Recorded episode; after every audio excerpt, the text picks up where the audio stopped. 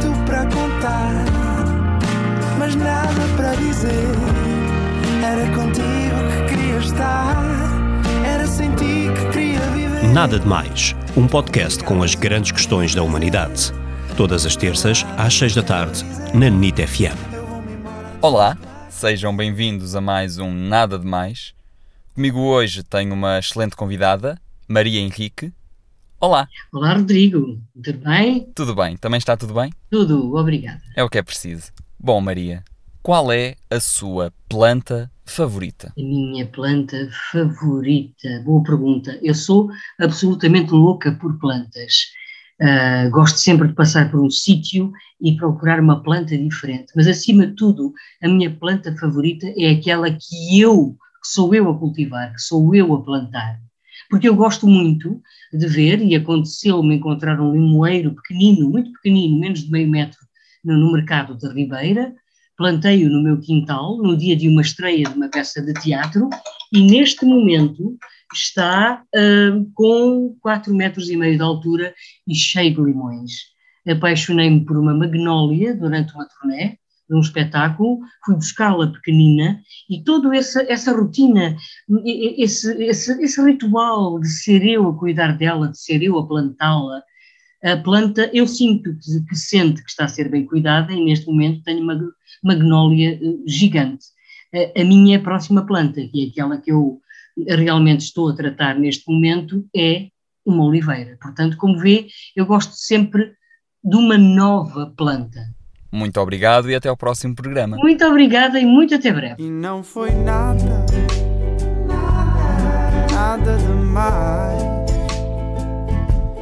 Não foi mesmo nada,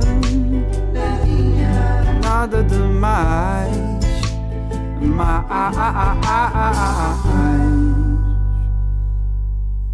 Desde o início da minha carreira, eu comecei, e já tenho 31 anos de carreira, comecei em janeiro de 91, e a minha segunda peça profissional foi com a Manuela Maria e com o Armando Cortês.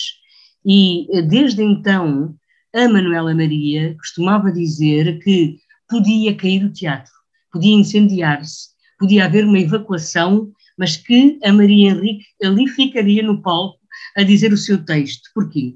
Ao longo da minha carreira, eh, não sei, talvez o meu foco e a minha capacidade de aguentar o riso, eh, e muitas vezes eu saio de um espetáculo com dores de estômago e dores nos abdominais para não me rir, porque me estou a rir por dentro, mas eu sou conhecida como aquela pessoa que fica ali, de pedra e cal, e que toda a gente se ri e em mim ninguém me faz rir. Há muitos espetáculos em que às vezes até há apostas. Eu fiz um espetáculo com o, o- o meu querido hum, José Pedro Gomes e o meu querido eh, António Feio, e eles já faziam apostas entre eles de que era naquele espetáculo que me iriam conseguir fazer rir.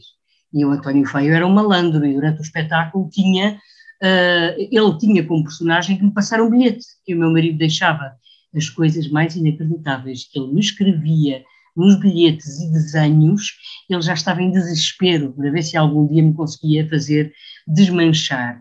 Portanto, eu penso que este é um episódio caricato, porque hum, já é um desafio para os meus colegas ver se eu me desmancho.